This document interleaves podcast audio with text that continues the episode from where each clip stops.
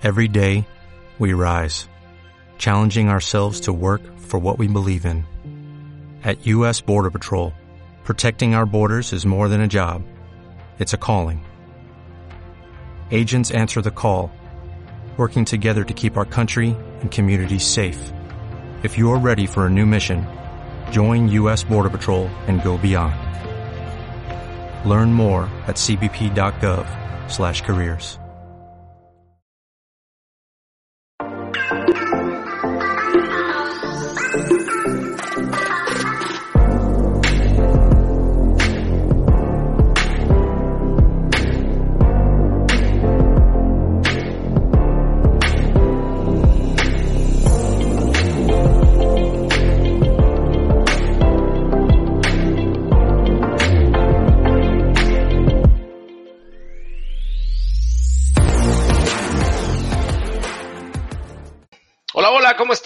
Muy buenas tardes. Me da mucho gusto saludar a toda la gente que amablemente se está conectando con nosotros por las tardes en Sálvese el que quiera.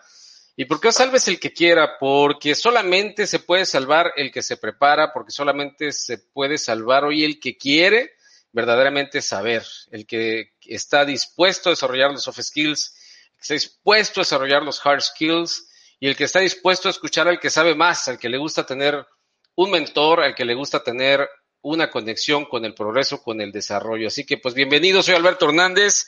Esta es el quinto episodio de esta temporada que ahí va, va lenta, no lleva, no lleva, ¿cuántos llevamos? Pues ya llevamos 12, 12 capítulos de, de Alma Mater. Hemos tenido más invitados por la mañana, pero bueno, ahí la llevamos. Vamos en el quinto, en el quinto episodio de este, de este espacio. Y bueno, pues tenemos un invitadazo como todos los que hemos tenido en la mañana, la pasamos muy bien con nuestro buen amigo eh, Toño, eh, platicando de ventas, ¿no? De ventas, ya, ya no me veo borroso, me, veía borroso al principio. Y ahorita vamos a platicar de algo que también está relacionado con ventas, ¿no? Que es el tema de logística, el tema de cadena de suministro, de, de, supply chain, como le quieras decir, ¿no? Y, y, pues hay mucho tema, supply chain, bueno, fuera que estuviera topado, que estuviera acotado, pero no, es un tema que verdaderamente hoy nada más vamos a ver un poquito de todo, pero nos vamos a enfocar sobre el tema de distribución. Es un tema que verdaderamente creo y considero que tiene cierto retraso en, la, en algunas industrias, en algunas operaciones, eh, y hay eh, los que están eh, a la vanguardia y los que están un poquito lentos, hay unos atrasados, hay unos malos, unos totalmente anticuados y la industria azucarera. ¿No? esa, esa, es la que está hasta atrás, ¿no? ustedes entran en un ingenio y parece que están en 1942, ¿no? Entonces, bueno, saludos a todos los amigos de la industria azucarera, les dejo un saludo cordial y gracias por estar con nosotros. Tenemos tres canales en los cuales tú estás conectado a través de nuestro canal de YouTube, eh, de Coaching Global Consultoría, también a través de la, de la, de la red de los profesionales, LinkedIn, y también, por supuesto, de la red de los memeros, ¿no? O sea, de Facebook, eh, a través de nuestro perfil y de nuestra página Coaching Global Consultoría.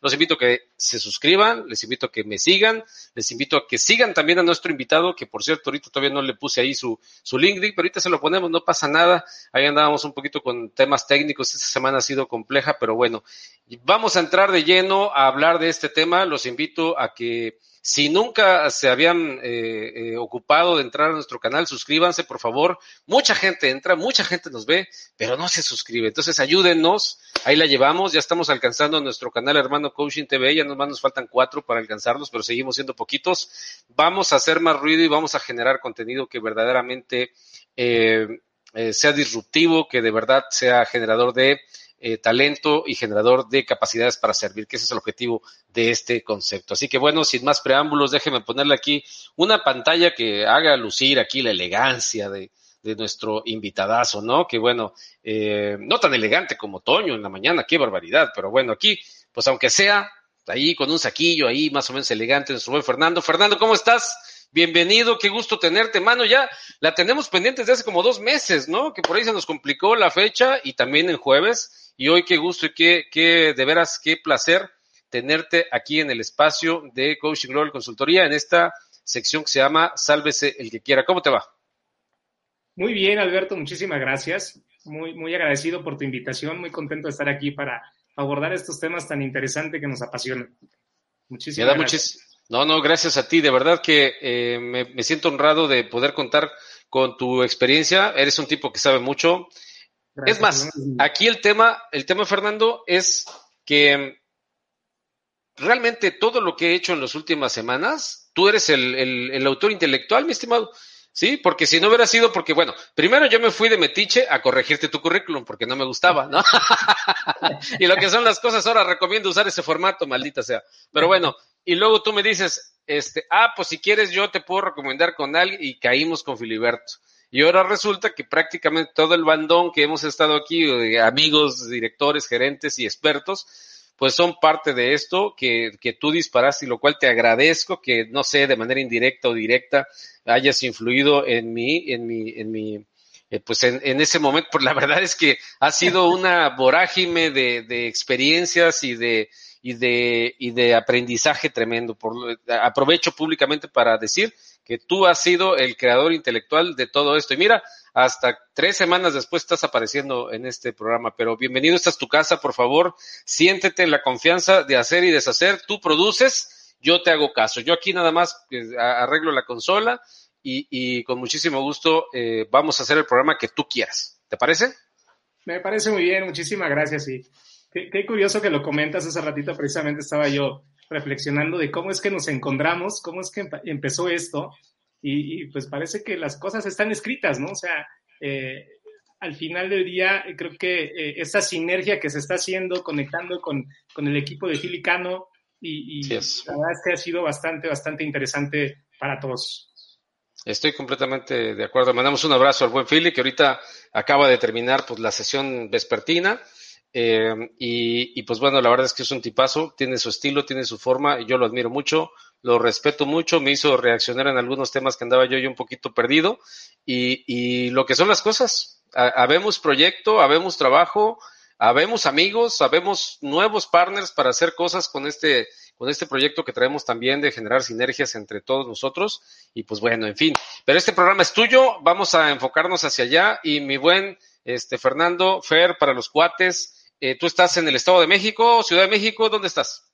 Así es, estoy en el Estado de México este, en la zona de Cuautitlán Izcalli, estoy por aquí, radicando. Cuautitlán, Cuautitlán Izcalli, que luego no sabe uno si está uno en Cuautitlán Izcalli o en Cuautitlán, ¿no? Porque los de Cuautitlán dicen que no, que ellos son Cuautitlán y los de Cuautitlán Izcalli, no, nosotros somos Cuautitlán Izcalli. A mí, para lo único que me gusta ir a Cuautitlán Izcalli es a la plaza a comprar pan, que está muy bueno ahí en el mero centro de, de Cuautitlán Izcalli, es una panadería tremenda, ¿cómo se llamaba? No me acuerdo cómo se llamaba, pero ah, delicioso el pan que está ahí, conozco, conozco más o menos y la verdad es que me gusta mucho esa zona y este, pues, Fernando, qué bueno que estés eh, con nosotros. Seguramente va a haber mucha gente que te va a estar mandando eh, mensajes de apoyo, mensajes de algunas preguntas, por supuesto, para aprovechar tu experiencia. Pero empecemos como, como, como con todos. ¿Qué te parece si nos platicas eh, quién es Fernando Martínez y cómo llegó a ser lo que hoy es todo un experto en temas de, de, de, de cadena de suministro? Gracias, Alberto, nuevamente, gracias a todos. Este, Fíjate que, eh, pues bueno, nací por ahí de 1980, eh, crecí en una familia, soy el mayor de, tres hijos, eh, a través del ejemplo de trabajo duro que me inculcaron mis padres, de responsabilidad, llegué a formarme como ingeniero en control y automatización. Y de ahí precisamente este, inicia pues mi carrera profesional enfocada de alguna manera por decirlo así, en la instrumentación, en la medición de procesos para el control de los mismos. Y eh, en ese sentido me empiezo a incorporar a la industria de manera formal eh, un par de años antes de terminar la carrera. Eh, me acuerdo que empecé en el área de mantenimiento en una, en una empresa proveedora de la industria automotriz y hacía yo programación, fíjate, de mantenimiento y en algunos casos hacía yo el cableado de tableros de control. Me gustaba, me gustaba hacerlo. Sí. Y de ahí me muevo hacia este, la parte de los instrumentos de medición eh, para calibración, procesos de calibración, eh, haciendo mi servicio social, prácticas profesionales, y prácticamente, pues bueno, al graduarme, pues ya tengo un, empleo formal, por decirlo así, este, eh, terminando la carrera, enfocado en lo mismo. Pero fíjate, algo curioso que, que me sucedió es que eh, dentro de esta empresa donde yo hacía calibraciones, eh, se abre una oportunidad de, de, poder entrar en el proceso de darle flujo precisamente a los instrumentos que recibíamos en esta organización para calibrarlos. Y me dicen, oye, ¿no te quieres venir para acá? Este, mira, hay que darle, hay que darle velocidad a esto porque se está retrasando muchísimo la, la, los materiales. Sí, adelante, ¿no? Mis, compañeros siempre me decían, oye, Fernando, ¿te gusta el trabajo administrativo? Y yo decía, no, también me gusta meter las manos, me gusta ensuciarme las manos, a los fierros, ¿no? Lo que hacemos los ingenieros. Y, este, y de ahí, fíjate que eh, tengo la oportunidad de reducir el tiempo de flujo en el laboratorio de los instrumentos. Normalmente tardaban dos meses, mes y medio, y eso eh, impactaba mucho en la facturación de la empresa. Eh, conozco el proceso, me involucro, y empiezo a darle flujo al material y total que logro reducir este flujo de materiales en 15 días, ¿no? Pero eh, yo lo hacía, ¿cómo te diré? Como muy inconscientemente, porque yo no sabía en ese momento que eso era logística.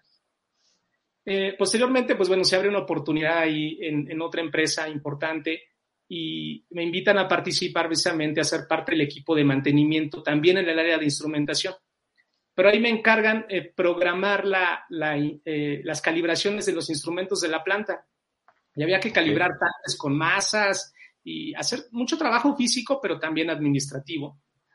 Y en una de esas, eh, te puedo decir que fue a los ocho meses, mi jefe me dice, oye Fernando, ¿no te gustaría este, integrarte al equipo de logística?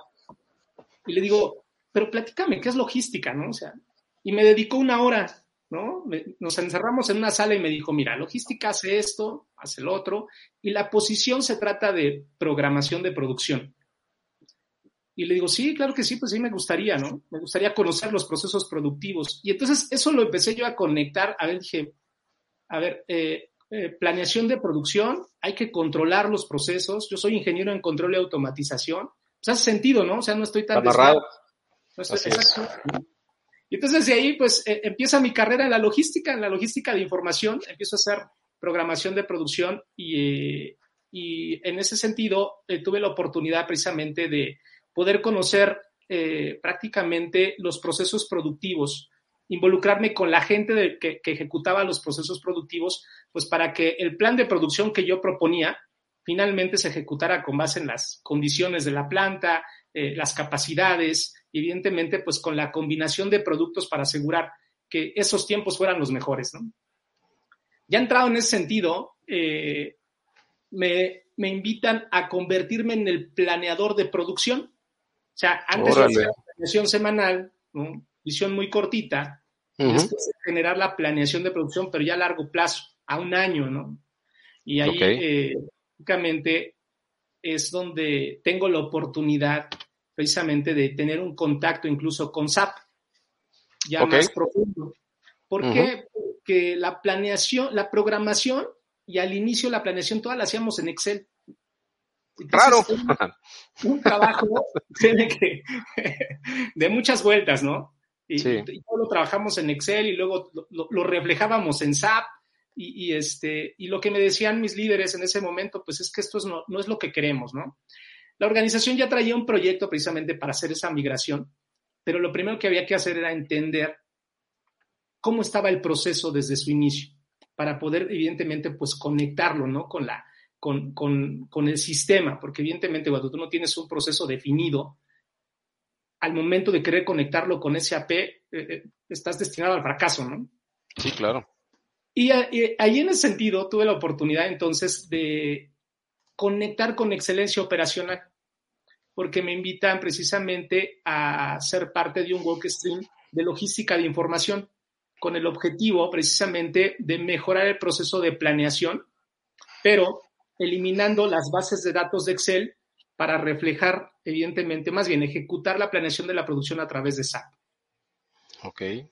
Y en ese inter, pues me, mandan incluso a capacitar eh, eh, a Santiago de Chile porque hubo un workshop donde trajeron gente de Europa y a los planeadores ahí nos pusieron a este, pues aprender de SAP, ¿no? Nos dieron un manual, nos enseñaron a entender precisamente la configuración que había que hacer en los materiales para poder evidentemente planearlos y, con, eh, setear las políticas de inventario, etcétera, ¿no? Y a partir de ahí, ese proceso, eh, que incluso tuve la oportunidad de mejorar en este proyecto junto con SAP, también se convierte en un estándar para América Latina de, operación, donde prácticamente lo estandarizamos con el nombre de eh, el supply planning. Ok.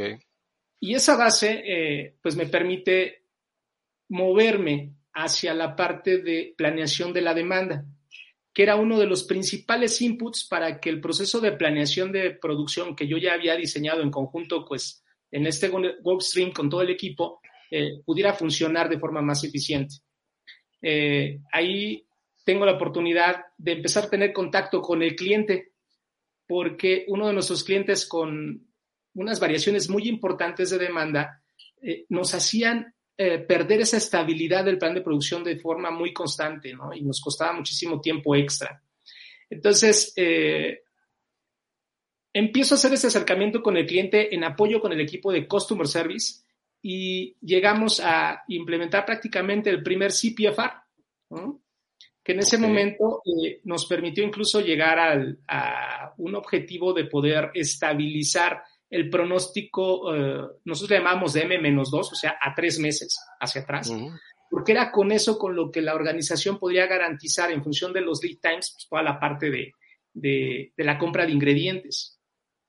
Y eso, evidentemente, pues permite que, que el proceso de planeación de producción se estabilice y también eh, pues logre un mejor resultado a través de reflejar la planeación en el sistema.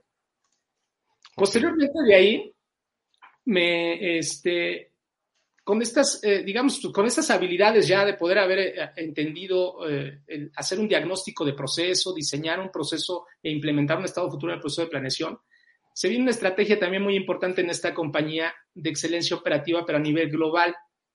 Y entonces eh, me dan la oportunidad de asignarme como miembro de eh, los equipos de excelencia operacional eh, para dos proyectos importantes, el Material Flow, le llamábamos, y el OE Deep Dive. En ese sentido, ahí había ya que poner en práctica metodologías de Mike, pero trabajando en conjunto con nuestros clientes, con nuestros principales clientes y empezando a hacer conexiones también con los eh, proveedores. Entonces es donde yo, eh, de alguna manera, pues ya mi mente evoluciona más porque entiendo entonces ya la, la logística, la cadena de suministro desde tres puntos importantes. Logística de información desde el cliente para procesarla dentro de la organización y transformarla como información para el proveedor. De tal manera que pudiéramos cerrar como ese lacito de control que decimos los ingenieros de control y automatización. ¿no? Eh, en ese sentido, pues bueno, el, enfoque de la estrategia permitió hacer muy buena sinergia con los clientes, entender que todo lo que haga una organización tiene que ser en función, evidentemente, de los requisitos del cliente. Porque a veces pensamos en las organizaciones que eh, lo que hacemos está, satisface al cliente, pero no necesariamente le preguntaste si realmente le satisface. Claro, sí, claro, claro. No tienes indicadores para satisfacer esa necesidad. Tú crees que lo satisfaces, pero no tienes ese, ese, ese big data, ¿no? Como para poder identificar cómo, cómo, cómo lograr esa, ese, esa, ese requerimiento. Exactamente. y, pues ahí te das cuenta que el, el cliente puede tener eh, muy buena información que te puede compartir y que incluso te ayuda o nos ayuda a la organización a optimizar inventarios a reducir tiempos de entrega. Eh, evidentemente, los proyectos que, se diseñaban con ellos y que se implementaban traían ahorros significativos tanto para nosotros en la organización como para ellos.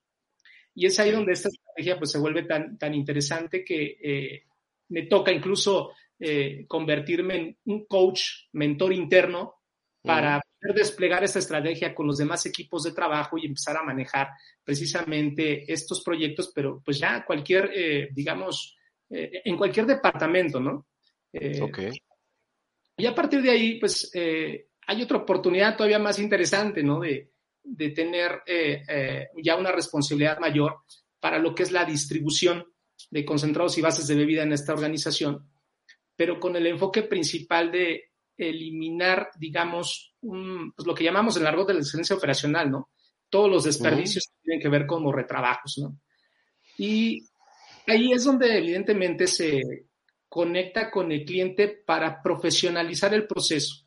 Es decir, un proceso de servicio a clientes donde lo único que hacíamos era prácticamente pues pasar pedidos, ¿no? Dejarlos fluir, a, buscar información del cliente que permitiera convertirse en una retroalimentación a corto plazo para, para la gestión de la demanda y evidentemente establecer ese control de ese pronóstico, digamos, ¿no? En el corto y en el mediano plazo, para efectos, evidentemente, pues de garantizar esa estabilidad en la producción, pero también garantizando un, este, procesos más ágiles en, la parte de, embarques y, por supuesto, en la parte de transportes.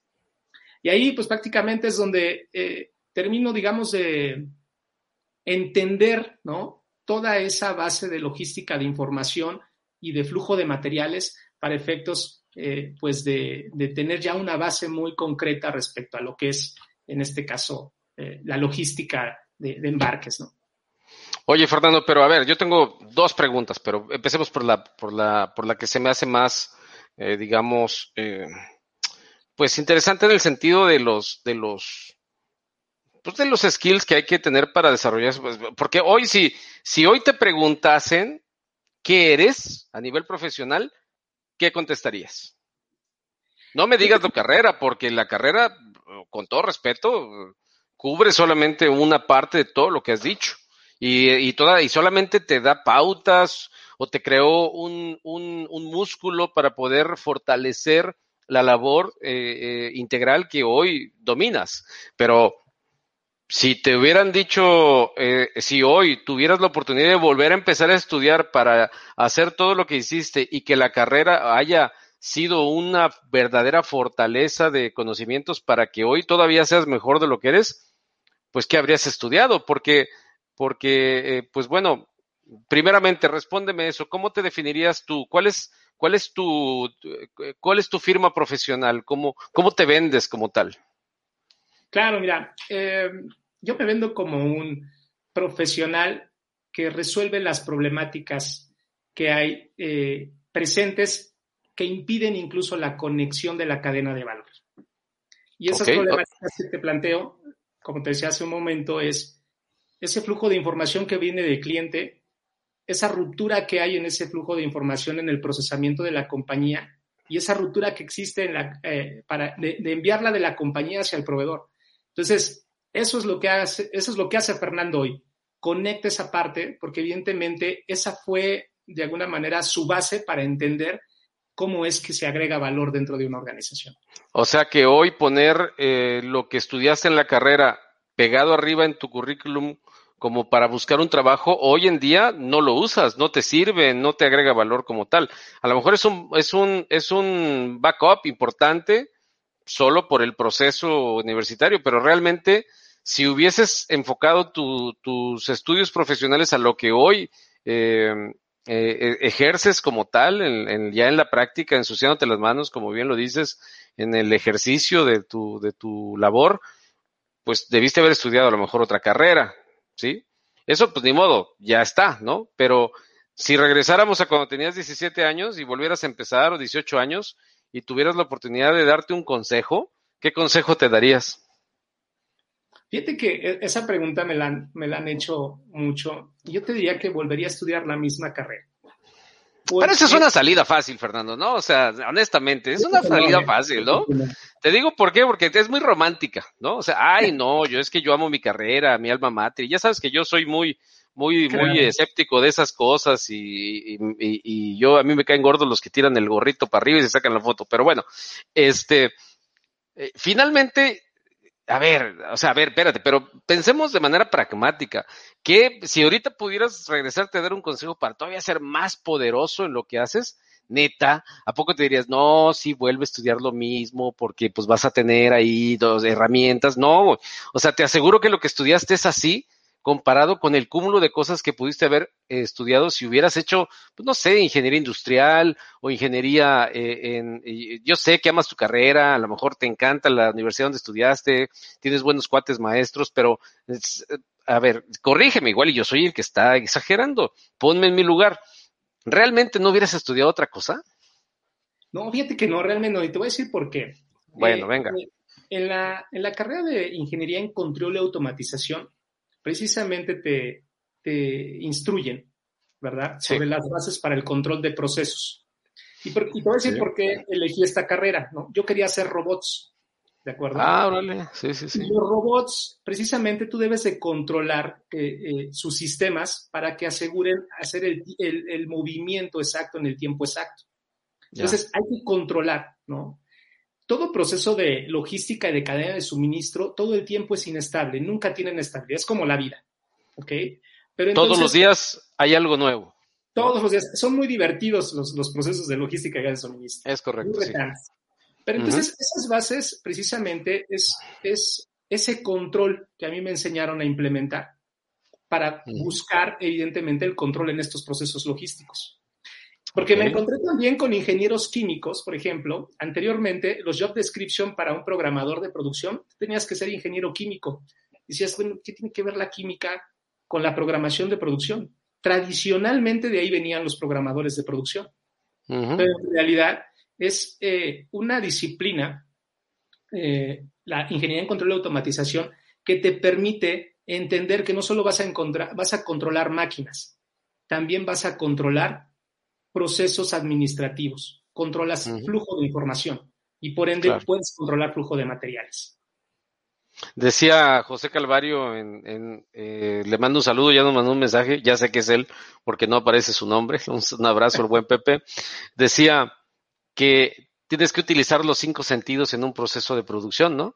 Porque tú, tú sabes, tú escuchas cuando una máquina, pues normalmente trabaja y, y está bien, y se oye cuando una máquina está diferente, a lo mejor no mal, pero diferente, algo está haciendo diferente. Tú hueles, tú ves, tú sientes, ¿no? Entonces, es muy importante en ese sentido. Y yo creo que tú tienes mucho eso. Tú estás muy, muy, tú eres, tú percibes mucho eh, a través de los sentidos y eso, pues ya lo traías, yo supongo, ¿no? De, en tu, en tu genética, en, en, tus rasgos eh, personales.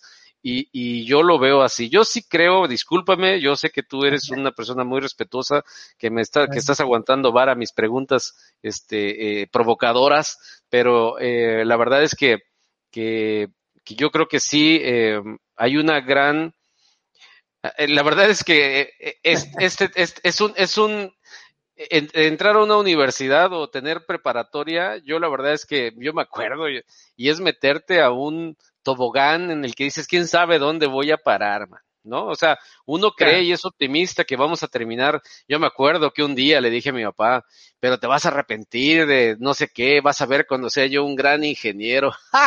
Ahorita me río, dije ingeniero, ni siquiera ni vaya, ni no pasé ni del segundo semestre de la ingeniería porque no era lo mío. Pero bueno, déjame mandar, dame chancito, vamos a una pequeña pausa vamos a, vamos a mandarlos. Ya tienes muchos saludos. Eres un rockstar, mi estimado Fernando, ¿eh? Tienes, tienes muchos, tienes muchos fans. Déjame poner otro formato porque, porque este tap, tapa aquí, tapa aquí, el, tapa la mitad de, la cara. Mira, ahí está. Marco Antonio López ya estuvo aquí con nosotros, el buen Marquitos. Un abrazo, nos manda abrazos a los dos. Fernando dice, un gran conocedor en temas de logística, excelente profesional, altamente recomendable. Es correcto. Y por eso ahí está también el, el, el dato de, de, Fernando para que lo contacten, para si necesitan alguna asesoría, para si necesitan algún apoyo. Eh, ahí está. La verdad es que es alto rango, alto nivel, cuidado. Y, y, hay, que, hay que hacerle caso a las recomendaciones del buen Fernando. Vamos a ver otro mensaje por aquí, que ya lo perdí. Francisco Ibarra dice saludos, ya estamos aquí. Muy bien, bienvenido Paco. Eh, le mandamos un abrazo al buen Francisco. Carlos Calito Rivera, hombre, ya estuvimos con él el viernes pasado platicando de ventas y platicando de montacargas y de camiones y todo lo que no lo pude convencer de, hacer negociaciones en mesas de 40 por 40. Dice que ese tipo de negociaciones no van con su ética, eso se tienen que arreglar en una sala de juntas y que, eh, vaya, la, la, la, la la mejor manera bajo las mejores prácticas, ni hablar. Tampoco pude convencer a, a, Toño hoy en la mañana, dice que no, que que no, que ese tipo de negociaciones no. bueno, a lo mejor a Juan Toribio sí lo convencemos, pero pues ya nos dirá la próxima semana que va a estar invitado también. Dice el buen Juan, un profesional, el buen Fer, siempre con comentarios muy atinados. Saludos, Albert, enhorabuena por la sinergia. Gracias, te vemos aquí el próximo martes, mi buen Juan. Otra vez Carlito Rivero que quiere su media hora, mira, dice, tema muy importante de la logística de embarques para poder tener ahorros importantes. Sin duda, sin duda, estamos, la verdad es que cuando empezamos a hablar del tema, créanme que ya llevamos como dos horas, ¿no? Platicadas antes del programa, porque pues si, si, decían que yo hablo, pues imagínense aquí los dos, ya llevamos media hora y, y ya ven todo lo que llevamos. Pepe Calvario ya nos deja su comentario, dice saludos a ambos, un gran invitado, Fernando Martínez, un gran experto en el sector de la logística, estoy completamente con saludos. Saludos a Pepe hasta Mexicali. Eh, Lizzy Rubio, hombre, qué barbaridad. Ayer estuvimos con Lizzy Rubio, me encantó. no sé si lo, lo, viste, Fernando, pero un programón que tuvimos ayer con Lizzy Rubio. Dice, felicidades, Fernando. Muy buena plática. Eh, concuerdo con, eh, con él que el primer requisito para ser bueno en tu tarea es que tu carrera debe apasionarte. Sí, eh, concuerdo completamente. Eduardo Cruz, Eduardo Cruz, que no se pierdan nuestros programas también. Fernando en Logística, una garantía profesional. Estoy de acuerdo. Muy bien, pues gracias, a gracias a, Eduardo por su comentario. Y Juan, que también, que Juan Toribio otra vez, dice, eh, tremenda historia de tu formación, Fer. Así es, digo, todos tenemos una historia, ¿no? A veces lo que lo hace, la que la, lo que la hace eh, más interesante es con la emoción es la emoción con la que la cuentas y en eso tú tienes una, una gran capacidad de poder platicar y, y no se aburre uno platicando contigo, mi buen Fernando. Así que pues vamos a continuar con esto, entremos de lleno en la segunda media hora y qué te parece si nos abocamos, bueno, antes, antes, Francisco Ibarra ya después del saludo dice, entonces triplicaste los ingresos en tu primer trabajo que estuviste en planeación de esa compañía. Luego, luego viéndolo con los billetes, el buen Francisco, ¿ah? De esa compañía al acelerar a 15 días todos los suministros que se tardaban hasta dos meses. ¿Qué opinas? Sí, fíjate que sí, tuve esa oportunidad porque eh, en, esta empresa donde empecé era yo un becario, después estuve eh, haciendo, bueno, primero empecé haciendo servicio social, perdón, y después fue un becario. Empezamos a hacer servicios de calibración y pues nos pagaban por lo que hacíamos prácticamente. Había un sueldo base, pero nos pagaban por lo que calibrábamos. De ahí cuando pasas a la parte de, que me invitan a entrar a este proceso ya pues, de, gestión de almacén, de flujo de información, ya viene un, sueldo que prácticamente se fue al doble, ¿no? Y en ese sentido, pues el, el dueño, me acuerdo todavía su nombre, el señor Víctor Manuel Díaz, este, cuando yo le hice esta reducción, me atreví a decirle, pues hay posibilidad, ¿no? De que pueda haber un ajuste y todavía tuve un ajuste porque estaban contentos en ese sentido, ¿no? Eh, ya no tenía que llamar el cliente a ver cómo estaba su producto. Cambiamos las cosas para que nosotros le llamáramos al cliente y decirle, ven a recoger tu producto y eso aceleraba precisamente pues la, el cobro de la factura. ¿no? Claro. Ok, no, pues, oye, y bueno, realmente tu, tu ascenso fue muy, muy rápido. O sea, realmente tú naces en el 80, te gradúas que en el 2000, 2003, o sea, tú ya eres, pues tú prácticamente eres un millennial, ¿no? O sea, porque se supone que los millennials empiezan en el 81, pero tú ya eres millennial, pero hecho y derecho, a lo mejor con rasgos y con influencia de los baby boomer que todavía eran muy fuertes en esa temporada del finales de los ochentas principios de los 90. Así que bueno, estás en una, en una, en una brecha bastante interesante y eso es lo que, lo, lo que yo creo que te da ese, esa combinación interesante, mi buen Fernando. Oye, ¿en qué momento te cayó el 20 que esto era lo tuyo, Fernando? O sea, ¿de qué momento dijiste, güey, o sea, a ver, regreso, no regreso? No, ya no regreso, yo estoy metido completamente en supply. No voy a retomar temas, porque luego dicen como que te entra la cruda moral decir, ya me salí de lo mío y lo mío es esto. Eh, ¿Te diste cuenta que lo tuyo, lo tuyo era supply? ¿En qué momento? En el momento que pasé de, programación a la parte de planeación. Ahí me di cuenta que eso era lo mío, que era lo que me gustaba. En la, programación eh, te, te encuentras mucho con mucha resistencia, pero sobre todo por tu falta de conocimiento cuando despliegas los programas de producción. Porque la gente te los desbarata. O sea, tú te pasaste todo el día o toda la tarde programando toda la semana o, dos días. Cuando bajas y lo, mueves y se lo entregas a la gente de producción, te dice, no, esto no va y te lo deshace, ¿no? Entonces era eh, eh, aprender mucho de ellos y sobre todo, eh, ¿cómo te diré? Trabajar con ellos desde en, el sentido de que te enseñaran. Y, y, hay gente, la parte operativa a veces no te enseña, pero te dice, tú eres universitario y ¿por qué te voy a enseñar yo, no? Tú deberías de enseñarme a mí. Claro. Pero al contrario, ¿no? Cuando empiezas a hacer ese trabajo de colaboración con ellos y vas aprendiendo, entonces eso me dijo, me motivó porque también eh, fue mi primer contacto, digamos, para dirigir una junta sin que yo fuera, digamos, con un cargo de jefe.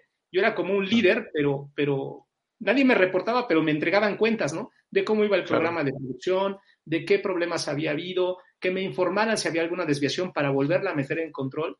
Y eso me empezó a gustar porque dije, bueno, si esto lo puedo hacer de forma semanal, pues imagínate planeando, ¿no? A un nivel este, de, largo plazo, como un año, este, 15, 18 meses. Y ese, dije, yo soy de aquí, ¿no? Me encantó. Oye, ¿y cómo lograste esas características o esos soft skills para poderte eh, eh, destacar de los demás, porque seguramente tenías compañeros tímidos que te decían, no, Fernando, espérate, pues nos podemos meter en problemas, tranquilo, eh, mejor no le vayas a decir, no vaya a ser. Ya sabes que los adivinos, ¿no? Los, los chamacos adivinos que creen que todo va a salir mal, ¿no? Y, y nunca falta que, no, ten cuidado, no, espérate, o no, eh, el no, el no, el no, el no, el siempre viendo las objeciones en, ver, en vez de ver por qué sí podrían hacerse las cosas. Eh, ¿cómo, ¿Cómo sale eso? ¿Cómo surge? ¿Quién influyó en ti? ¿Quién era tu mentor? Porque pareciera que, que te surgían las ideas y te emergían a ti, pero debió haber alguien que influyó en ti, ¿no? ¿Quién era tu mentor en ese momento o quién es a la fecha eh, tu mentor y, y, y platícale a los chavos la, la relevancia que tiene tener mentores alrededor de tu vida y no sus papás, porque yo les pregunto a los chavos, digo, con todo respeto, pero pues si eres, estás estudiando una ingeniería y tu papá, con todo respeto, hace otra cosa, no puede ser tu mentor, es tu papá, pero tu mentor no lo puede ser sin duda. ¿Cómo fue en ese caso tu, tu, tu referencia? Fíjate que tuve mentoras. Ah, eh, caray. Tuve mentoras. Eh, ok, ok la persona que me entregó a mí el proceso de programación de producción fue un chico, sí, pero realmente quien me transmitió todo ese conocimiento, quien me dio todo el apoyo, fue en ese momento mi coordinadora de, planeación. Eh, su nombre es Pamela Hernández, una experta en SAP, déjame decirte. Este, ella me dio mucho soporte. Ella se quedaba conmigo eh, eh, para ayudarme de alguna manera a lo que yo de repente no entendía al principio. Y me apoyaba y me daba esas directrices para yo poder acercarme a la gente, lejos de que me vieran como el que vaya avienta el programa de producción, al contrario, ¿no? El que colabora con el equipo y el que entiende que su programa de producción no es el mejor y que ellos te van a ayudar a construir. Y a partir de ahí, ella me, me este, pues me dio, digamos, todo ese soporte. Yo me acuerdo que eh, llegaban, porque eran muy rudos conmigo, ¿no? Yo me acuerdo que en esta planta yo estaba en la oficina y para entrar a la planta, a, la línea de producción con los operadores, había un ingeniero de calidad que, el día que me vio en la puerta me dijo, tú no puedes entrar aquí. Pero es que yo soy el, el programador de producción, no puedes entrar aquí porque aquí hay información confidencial. Entonces regreso, le digo, ¿qué crees, Pam? Pues no puedo entrar, ¿no? Este, ¿Qué puedo hacer? A ver, pero ¿por qué no puedes entrar? Y entonces ahí empezó ese cambio también que ella inició en esa transforma hacer esa transformación porque facilitó el hecho de platicarle a este ingeniero que si yo no conectaba el plan de producción con la gente, entonces iba a seguir siendo un programa ahí en papel y la gente iba a seguir ejecutando algo completamente diferente. Y entonces ese apoyo fue lo que evidentemente eh, de alguna manera me enseñó a mí que las cosas tú las tienes que buscar para facilitarle a tu equipo el logro de los objetivos que te planteas, porque su objetivo de ella era que yo evidentemente me convirtiera en un planeador. Y eso fue lo que me fue desarrollando. Y a partir de ahí, incluso durante esta estancia en esta organización donde yo formé mi, carrera logística, tuve este, pues, prácticamente el 80% de mi mentoría fue con mujeres y tuve un mentor también muy importante en excelencia operacional, este, eh, que hoy en día es un vicepresidente en Bimbo, y, ellos me formaron, ellos, ellos eh, me enseñaron a tener ese pensamiento crítico, me enseñaron a, retarme a mí mismo, a retar los procesos, a, superar esas propias barreras que de repente a mí me daba miedo porque decía, es que ellos no me reportan, ¿no? Yo cómo voy a ir a decirles, ¿no? Bueno, pues el rol es este y, lo tienes que ejecutar, ¿no? Oye, y Pamela Hernández tampoco digas que es una señora como de 55, 60 años, que pues, no, es una chamaca, tiene, es muy joven. Es una persona que sabe mucho de supply, es experta en supply y no tiene, no tiene dos o tres horas, tiene muchas horas, digo, en este, este mundo, este mundo de consultoría es muy chiquito. Y todos nos, y nos conocemos mucho y muchas veces nos conocemos muy bien. Y, y, y bueno, el que no quede resbala en este mundo, pero también hay que reconocer que hay gente como, como, como ella, que, que tiene un, un, un, badaje de conocimientos tremendo. Así hay mucha gente y que se vuelven o nos volvemos, yo lo digo humildemente, eh, nos volvemos referente eh, de, de muchas personas que están en la operación y por eso después se les antoja volverse consultores y dicen, hambre, pues si él pudo, ¿por qué yo no puedo ser? Y así, nos, de, de usuarios claves, nos convertimos en consultores el, al, al, día de, de, después. Entonces, pues interesante, qué bueno que, que, que, no sabía eso, no me habías platicado de Pamela. Y este. Yo no y, sabía pues, que tú la conocías, así que, wow. ¿No? Pero pues es que es un mundo muy pequeño este tema de la consultoría. De hecho, estoy pensando hacer una temporada con puro consultor. Nada más que son, se fresean mucho los consultores, mi estimado. Yo espero que Pamela no, pero se fresean mucho eh, y como que hay algunos que no les gusta eh, salir eh, en, en, y muy, hay unos muy, muy buenos y no les gusta compartir sus conocimientos, ¿no? Si a mí me dicen la madre Teresa de la consultoría es porque les están enseñando a los chamacos, pero eh, muchos no les gusta compartir lo que saben, a muchos casi casi me quieren cobrar por una hora pues, tras de, de, salir aquí al aire y pues no, o sea, hay muchos, hay muchos consultores y muchos muy buenos, pero también hay muchos muy malos. Entonces, no. como en todos lados, ¿no? Entonces, pues bueno, pues un saludo para Pamela, a ver si ve este programa, le vamos a compartir por ahí la, la transmisión. Eh, y bueno, por aquí José Antonio, que estuvo en la mañana con nosotros. Saludos a los dos, excelente invitado, todo un profesional en la materia. Y Mónica Ramos, ¿quieren saber de logística? Así como anuncio de la, de la, del de AM, ¿no? ¿Quieren saber de logística? Busque a Fernando Martínez Quintero. Llame Gracias, ya. Mónica. Muy bien, así es. Un saludo a Mónica Programón también que tuvimos con ella. Ahí están los datos de Fernando por si le quieren llamar o si lo quieren contactar a través de LinkedIn. Ahí está su correo. Eh, no publicamos eh, teléfonos porque, bueno, pues ya ven que la, la, inseguridad no está para menos.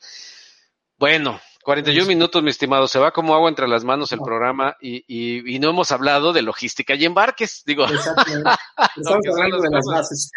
¿Qué te parece si nos vamos duro y a la cabeza en el tema? Porque la pregunta es, ¿Qué queremos reparar o qué queremos arreglar? ¿Cómo desarraigar las viejas prácticas en los suministros de mercancías?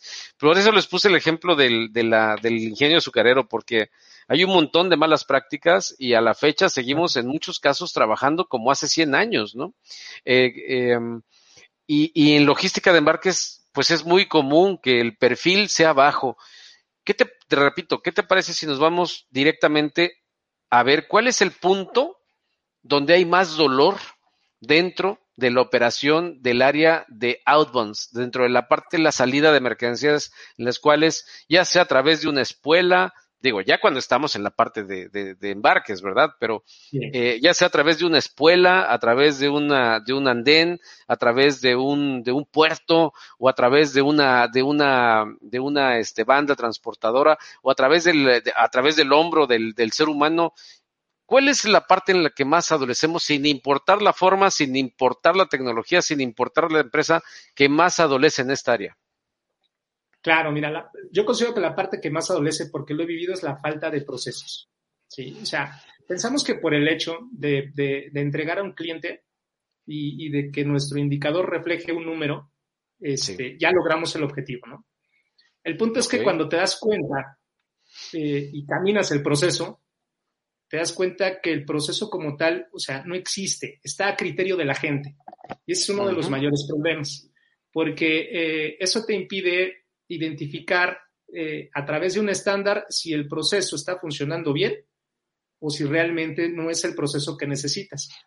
¿Y qué te detona ahí? Es un montón de, de, de, de exceso en gastos, ¿no? Estás retrabajando un montón, los inventarios se te están quedando, este, eh, haces prácticamente viajes spot, ¿no? O sea, si te costaba tres pesos el viaje, pues lo vas a pagar en cinco pesos porque tu objetivo es cumplir con la oferta de servicio. Pero el punto uh -huh. es que la estás cumpliendo, pero todo eso que te adolece te está pegando como organización. Y es porque no hay procesos. ¿De acuerdo? Ok. O sea, no hay procesos y, y, y bueno, es que bueno, no es algo, no es algo poco, poco común en el resto de las áreas, este, Fernando. Pero eh, quieres, lo que dices es que si de por sí no hay procesos bien definidos, pues aquí de plano eh, estamos perdidos, ¿no? Sí, fíjate, te, te, platico una experiencia que me tocó en una organización diferente, eh, uh -huh. donde el almacenista, por decirlo así, uh -huh. sabía que en función de un pedido tenía que entregar o enviar ¿no? Vamos a poner mil piezas. Pero él decía, no, no voy a mandar mil piezas, voy a mandar 500 porque este cliente no me pide 500. Oye, pero el pedido dice que son mil. Sí, pero yo voy a mandar 500.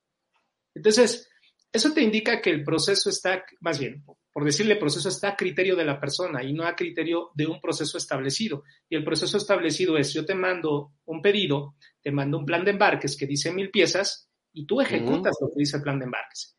Si el cliente lo consume o no, bueno, eso es un tema que tiene que ver el servicio al cliente y la parte comercial.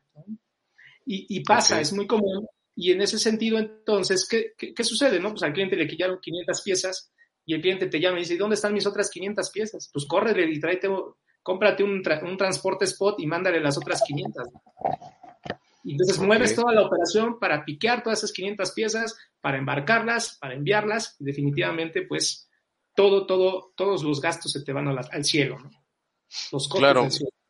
Oye, dice Paco Ibarra, pero debe de haber procedimientos de esos procesos si es que tienen ISO 9000, dice, ¿no? Y, luego complementa, los sistemas de calidad para eso se hicieron precisamente. ¿Qué opinas? Entonces, ¿los brincan nada más por sus polainas los, los, los, los colaboradores de esa área o qué, qué pasa? Porque efectivamente hay empresas que para poder exportar, por ejemplo, o, solamente lo estás acotando este tipo de problemáticas a, la, a la, operación doméstica, este, eh, Fernando. No, fíjate, esa pregunta que haces es muy interesante, porque precisamente en empresas que tienen este, eh, trabajan bajo estos estándares de ISO 9000, que están certificados en ISO 9001, te encuentras con empresas que trabajan para la auditoría, ¿sí? O sea, en, en, en, su, en su SharePoint, en su archivo, están todos los manuales y los procedimientos. Pero cuando vas al piso, las cosas son totalmente diferentes. Pero cuando llega la auditoría, de repente entonces eh, decía un jefe que yo tenía, ahí viene la bruja, ¿no? Y todo se alinea, ¿no? Limpias la planta, pones pisos y entonces el día de la auditoría sacas el manual y te pones a repasar el manual y tratas de hacer físicamente lo que dice el proceso. Pues es lo que hacen en los exámenes en la universidad, mi buen Fernando, ¿no? Ahí se replica, ¿no? Pues me pongo a estudiar hasta toda la madrugada, ¿sí? Paso el examen de panzazo y al otro día pues ya, ya, ya se me olvidó, ¿no? Exacto. Es, una, es un tema cultural, ¿no? Es un tema cultural. Y, finalmente el punto es que hay que cambiar esa forma de, pensar y entonces cambias la forma de operar. Porque tus procesos ahí los hiciste y los dejaste y cuando los mapeaste probablemente fueron hace dos o tres años, pero hoy tu ejecución es diferente y por eso yo te digo, faltan procesos, ¿no? ¿Y entonces quién es el responsable ahí, Fernando? Pues, discúlpame, ¿quién es el responsable de que eso suceda? Porque no estamos descubriendo el, el, el, el telado, ¿no? O sea, realmente eh, eso pasa siempre. Todos sabemos que hay esas situaciones, como tú bien lo dijiste, viven o trabajan eh, para la auditoría. Eh, ya se va la auditoría y ya pasó. Y eso sucede en todos lados. Yo me acuerdo eh, que he trabajado en varias empresas y, nos decían, es que va a venir el director y todos los, los tres días previos a la visita del director, no, pues yo le, yo le decía en una ocasión, imagínate, Alberto Hernández, 17 años en Sears, recién cumpliditos, eh, el gerente Rodolfo Zapata, le mando un abrazo a, a mi buen Rodolfo Zapata, que como me regañaba, eh, un día eh, me dice, a, ver Alberto, póngase, porque lo, yo hasta le hacía la voz como él, ¿no? Póngase aquí a hacer esto y lo otro, y yo, le, digo, oiga, ¿por qué siempre, fíjese, fíjate lo que le decía, ¿por qué siempre nos tienen friega antes de la visita de, del director de operaciones, el famoso señor, ya se, se me olvidó el nombre del, bueno, del director de operaciones. ¿No sería mejor que siempre estuviéramos así? Y que el señor viniera de sorpresa, porque qué chiste, pues así lo encuentra todo bien bonito, todo bien arreglado, pero pues ya se va él y ya sacamos todo el mugrero debajo de la, de la alfombra. y dice, usted no, usted no diga nada, usted ponga a hacer lo que yo le digo, así me decía. O sea, pero a mí desde entonces yo ya reflexionaba al respecto de eso. Yo creo que la mayoría de las empresas trabajan para la visita del jefe, para la visita de Hacienda, para la visita de, de, de todos los que nos van a venir a checar, pero el noventa y tantos por ciento del resto de la operación pues no lo están cuidando, ¿no, Fernando? Y, esto no es la excepción en logística de embarques. Sí, no, eh, yo te diría que, mira, eh, yo creo que todos participan en ese problema, todos tienen la culpa en ese problema, pero en el punto en el que te das cuenta de que no hay procesos, entonces la responsabilidad está prácticamente en la dirección, en el equipo de liderazgo, directores y gerentes. A partir de ahí tienen que entender que el proceso debe de ejecutarse tal cual. Y si no está actualizado, pues hay que poner los recursos, hay que plantearlo en el plan estratégico, ¿sí? De que nos vamos a enfocar a, a estandarizar los procesos y a partir de ahí, entonces, esto se tiene que volver precisamente parte de los indicadores de medición de desempeño de la organización. O sea, no solo estoy buscando que se cumplan las ventas, el 6% de ventas de crecimiento, ¿sí? Sino también cómo estamos con el avance de los procesos, la estandarización, cómo está el uso de SAP, ¿no? Porque para usar SAP necesitamos procesos, ¿no? Claro, claro, claro. que gastan cantidades impresionantes de dinero y tienen SAP ahí, pero seguimos operando Excel. ¿Por qué? Pues porque los procesos no están correctamente definidos. Entonces, la responsabilidad está en ese nivel y hay que asegurar ese despliegue. No es nada fácil, ¿eh? se dice muy fácil. No, no, no, no, no. Y más cuando te enfrentas a sindicatos, por ejemplo, ¿no? En ese sentido, ¿qué haces? ¿O qué, cuál es la recomendación ahí, Fernando? Porque, pues de repente, pues esta persona dice, no, yo no puedo, mi, mi, este persona tiene esta categoría y él nada más puede eh, agarrar este tipo de, de material, eh, él no puede operar esa máquina, él nada más puede eh, cargar y hacer y hasta cierta cantidad. Entonces, ¿qué hacer? Pues ahí los procesos que adaptas los procesos al, al, al, a, la forma, eh, se queda a un lado la productividad. Ahora con la norma 35, este tipo de cosas, ¿qué tanto está pegando? Este Fernando, este, hay muchos. La verdad es que pues ya tenemos 50 minutos, casi 51, y, y no llegamos a una conclusión, ni vamos a llegar, ¿eh? Y no pasa nada. Nos volvemos a aventar la versión 2 y la versión 3 contigo. Pero de verdad hay mucho trabajo y mucho que hacer en esta área, ¿no? Sí, hay, hay mucho que hacer. Mira, eh, lo primero que hay que hacer es, tú trabajas con gente y la gente, la gente hay que motivarla y hay diferentes formas en las que las personas se sienten motivadas, ¿no? Tú me decías, bueno, un sindicato, ¿no? Ok, entonces, ¿cómo empiezas, a, ¿cómo empiezas a medir a un sindicato para poder motivar al sindicato? Pues como tú dices, con la productividad, ¿no? Hay un indicador de productividad, ¿no? Y si tú llegas a este indicador de productividad, evidentemente, pues bueno, estos van a ser los beneficios, ¿sí?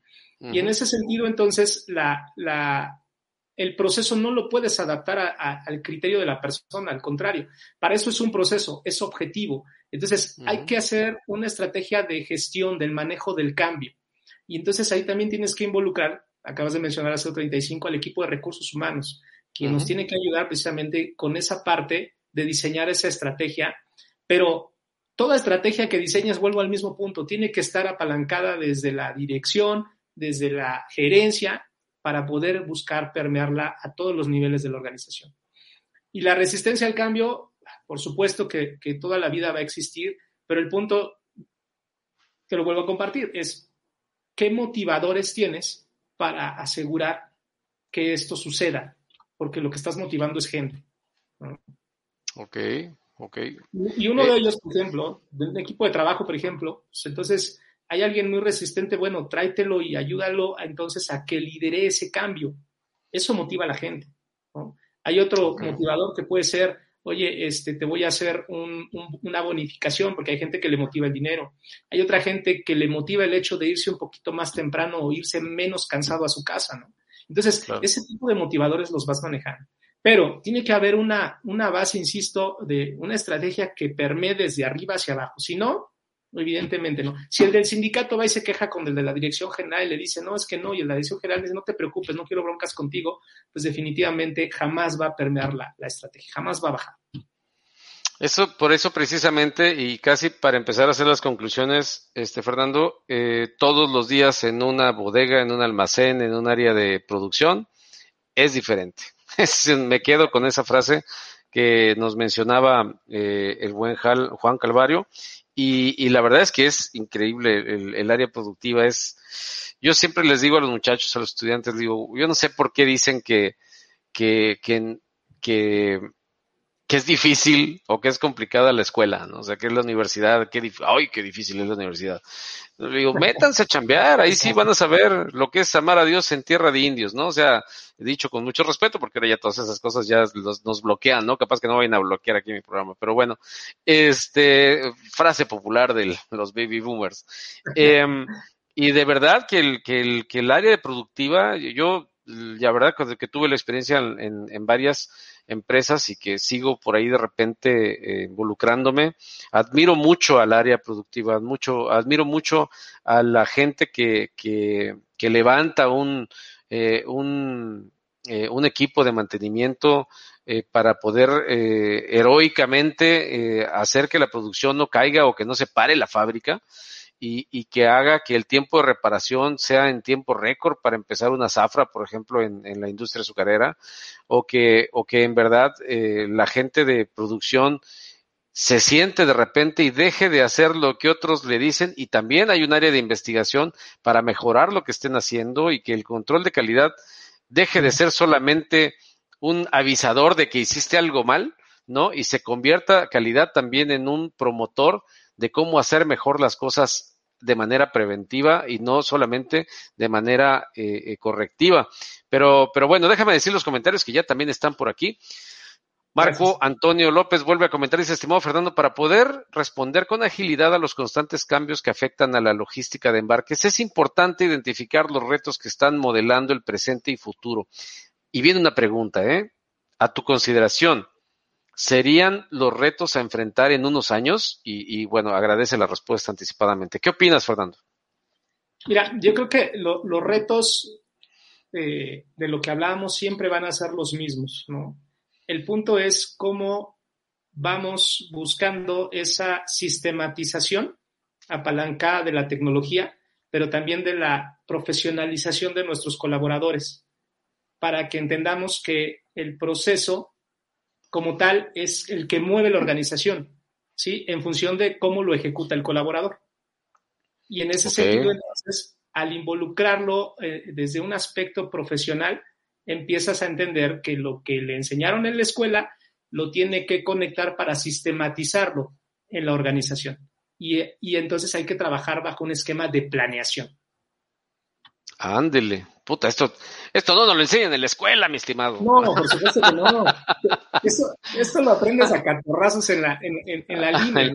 Claro, claro. Y luego vas a, a, unas universidades ahí que tienen cerquita, ¿no? Que, que estudian logística y pues para pantallar les bajan un helicóptero ahí en la plaza, ahí en el centro de la... Eh, eh, déjate, bueno, fuera que lleve un dron, pero no. Y, y, luego les preguntas, oye, ¿qué estás estudiando? Logística. ¿Y cuál es, cuál es tu proyecto de vida? Ah, quiero poner una fletera. O sea, bueno, güey, o sea, no hay, no, hay más que una fletera. O sea, mm, eh, hay mucho que hacer en el tema de logística. Deberías de dar clases. Eh, y, más bien, bueno, ya das clases, ¿no, Fernando? A propósito de eso.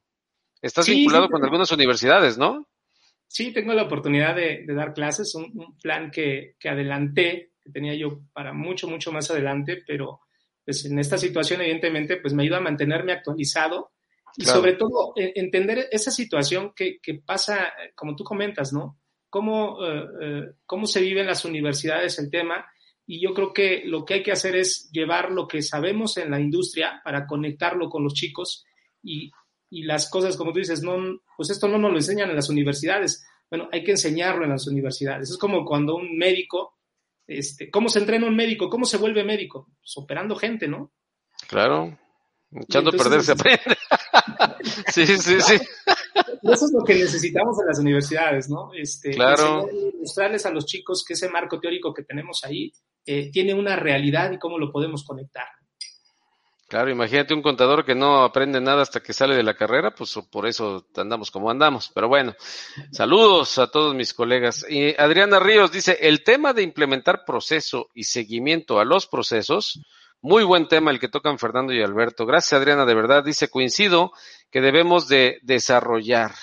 Me gustaría conocer su opinión con respecto a si es un tema cultural de liderazgo en sentido de educar en el uso de estos. Mira, si quieres, complementa lo que voy a decir, mi buen Fer, ya estamos casi, casi para terminar.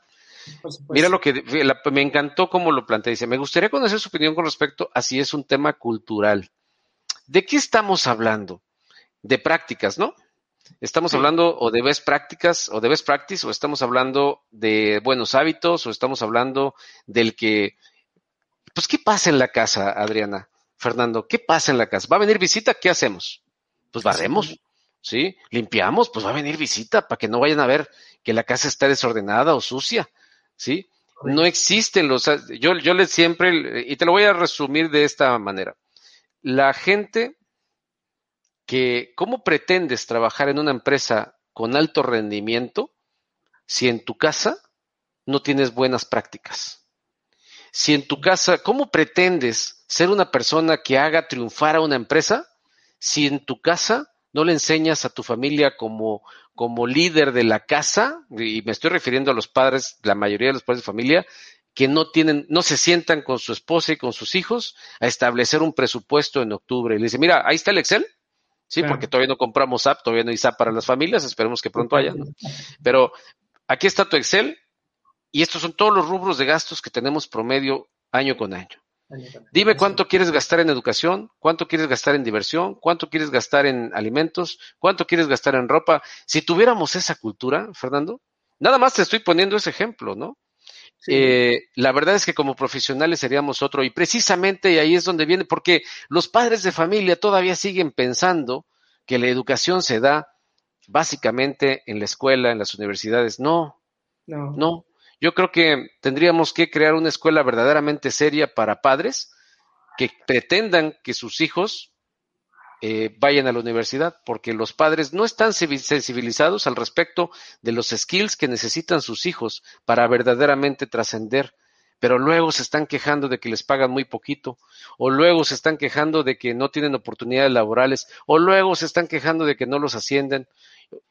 Pues es el reflejo de lo que tenemos en casa en la mayoría. Yo sé que a lo mejor no todos, porque no me gusta generalizar tampoco, pero si hacemos una prueba del ácido, como decimos en finanzas, quizá pudiéramos verdaderamente encontrarnos con que en la gran mayoría de las casas no hay orden, no hay control, no hay administración, no hay finanzas. ¿Y sabes qué es lo peor? No hay ventas porque no sabemos enseñarle a los hijos a vender la calidad de la que están hechos y creamos chamacos que no pueden abrir la boca para poder hacer un negocio. ¿Y qué hacen? Mejor voltean y le dicen al papá, pues ayúdame papá. Y ahí anda papá ayudándoles a conseguir trabajo, ahí anda papá ayudándoles a conseguir recursos, ¿sí? Y ahí anda papá ayudándoles a pagar a la boda, ayudándoles a pagar eh, los espacios para que vivan, porque el niño, pues, ¿qué crees? Se adelantó.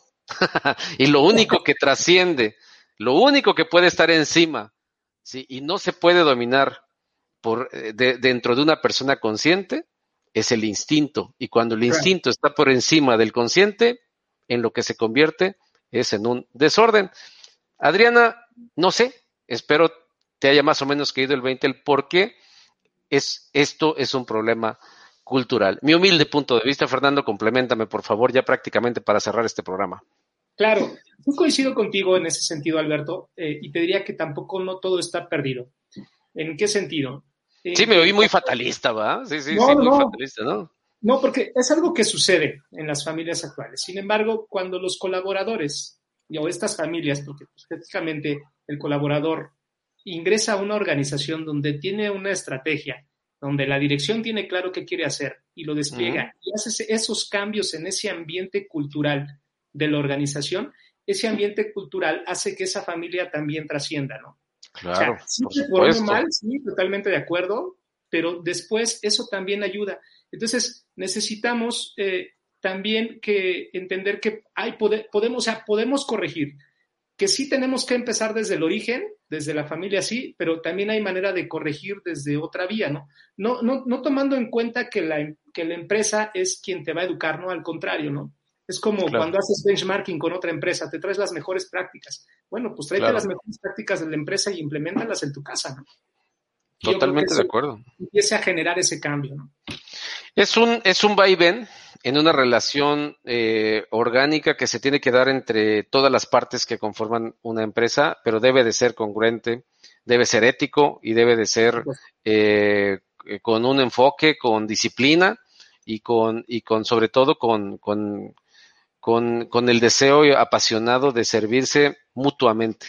Solo que bueno, pues hay mucho que hacer todavía para ello. Eh, yo sí me siento, yo sí me noto fatalista y yo siempre a ti te veo optimista y qué bueno, pero eso es lo que le da el balance a este programa, que tristemente, mi querido Fernando, lástima que terminó el programa del día de hoy, como dijo Box Bunny, ¿no? Así que ya nos vamos, Fernando. ¿Con qué, con qué te quedas el día de hoy? ¿Y qué nos dejas de tarea? Déjanos una tarea, por favor, anímanos a llevarnos a la mente, en la mente una idea eh, que nos permita eh, tener eh, claridad al respecto de lo que podemos hacer los que nos gusta el tema de supply chain. Claro, mira, yo la, idea principal que, te diría es no acostumbrarse a ver las cosas de la misma manera, es decir, no acostumbrarte a ver los mismos problemas. ¿sí? Trabaja en esos problemas, resuélvelos para que puedas enfrentar los siguientes, ¿no? Porque todos los días tiene que haber problemas diferentes. Si estás viviendo todos los días el mismo problema, quiere decir que no estás haciendo nada, ¿no? Y entonces ahí no está la emoción, ¿no? Ese sería mi punto de vista. La emoción, me encantó ese, ese término, ahí no está la emoción. Perfecto, bueno, pues Fernando, gracias por haber estado con nosotros ya no la debíamos. Eh, qué bueno que, que, que, tuvimos ahora la oportunidad de recibirte en este espacio, que es tu espacio. Por favor, espero que te hayas sentido cómodo. Espero que, que, que bueno, pues que se haya cumplido el cometido de, de, de poder intercambiar, eh, eh, pues aquí esta, esta charla que la verdad está bastante, estuvo bastante agradable. Francisco Ibarra dice, esto se controla con mucha capacitación y cultura organizacional y un poquito, y, y uno, ¿cómo dice la canción? Y otra cosita, ¿no? este, sí, sí, sin duda, pero y otra cosita, y yo creo que ahí eso es lo que más falta. Felicidades, Fernando, dice Zoe, le mandamos un abrazo a Zoe Esparza. Un gusto escuchar tus recomendaciones y experiencias desde la perspectiva de logística y mejores prácticas, mucho valor. Juan Toribio dice, una plática que da para más, pido un segundo round. Muy bien, mi buen Juan, pues, pues lo vamos a hacer, ¿eh? Y la, la tercera temporada va a estar muy interesante porque vamos a hacer, eh, vamos a hacer eh, mancuernas y a la siguiente vamos a hacer este, pues, eh, un formato ya de, de, panel. Vamos, va a estar muy bueno lo que andamos planeando por aquí. Eh, Lizzy Rubio, excelente programa. Felicidades a ambos. Gracias, Lizzy. Venido de ti, la verdad es que es un halago y es una, una gran, eh, un gran comentario para nosotros. Muchísimas gracias. Y gracias a todos los que estuvieron con nosotros. Gracias, Fernando. Nos vemos pronto, ¿eh? No, no, te, no, no, no, te vas a, a, salvar de volver a estar aquí con nosotros. y mucho, de, me voy a dar a la tarea de tener la oportunidad de poderte ver personalmente, de poder eh, charlar contigo allá en, en, en Cuautitlán, otra vez que tenga la oportunidad de poder ir a saludar eh, personalmente y o que vengas a Monterrey con todísimo gusto. Es más, vamos a buscar la manera de conseguir alguna forma de traer a varios de nuestros eh, invitados eh, a este espacio para poder hacer algo interesante, posiblemente en enero con el tema que traemos de, eh, del, del, programa de capacitación que traigo con los muchachos y que ustedes vengan a platicarnos su experiencia como expertos. Y bueno, pues de nuevo cuenta, muchas gracias. Este, despídete por favor de tu público, que es mucho, Fernando. Gracias.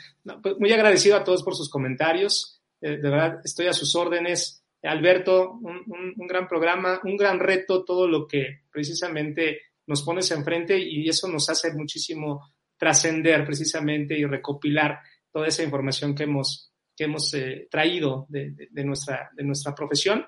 Y te agradecemos, la verdad es que esto no se hace posible sin tu, sin tu apoyo. No, hombre, ustedes lo engrandecen y ustedes lo hacen que verdaderamente brille. Eso es, es yo, yo, lo único que hago es poner los elementos en donde mejor lucen y, y bueno, si no, si vaya, sin ustedes esto no tendría ningún sentido y sobre todo sin la gente que tiene la amabilidad de tomarse el tiempo de vernos y todavía lo haría mejor y todavía lo haría mejor, fíjate, si la gente nos cuestionara y nos preguntara, es más, que ni nos crea. ¿Sí? Y si los estudiantes nos du dudan de lo que decimos, vayan y lo hagan y luego vengan y digan, eso que acaban de decir, lo que dijo Fernando no es cierto. No es cierto, claro. yo lo acabo de experimentar y es esto, y, y, y que, que, eso nos obligue todavía a saber más, que ese es el objetivo de, de, este espacio de Sálvese el que quiera. Así que bueno, Fernando, un placer, te mando un abrazo hasta Cotitlán Izcalli.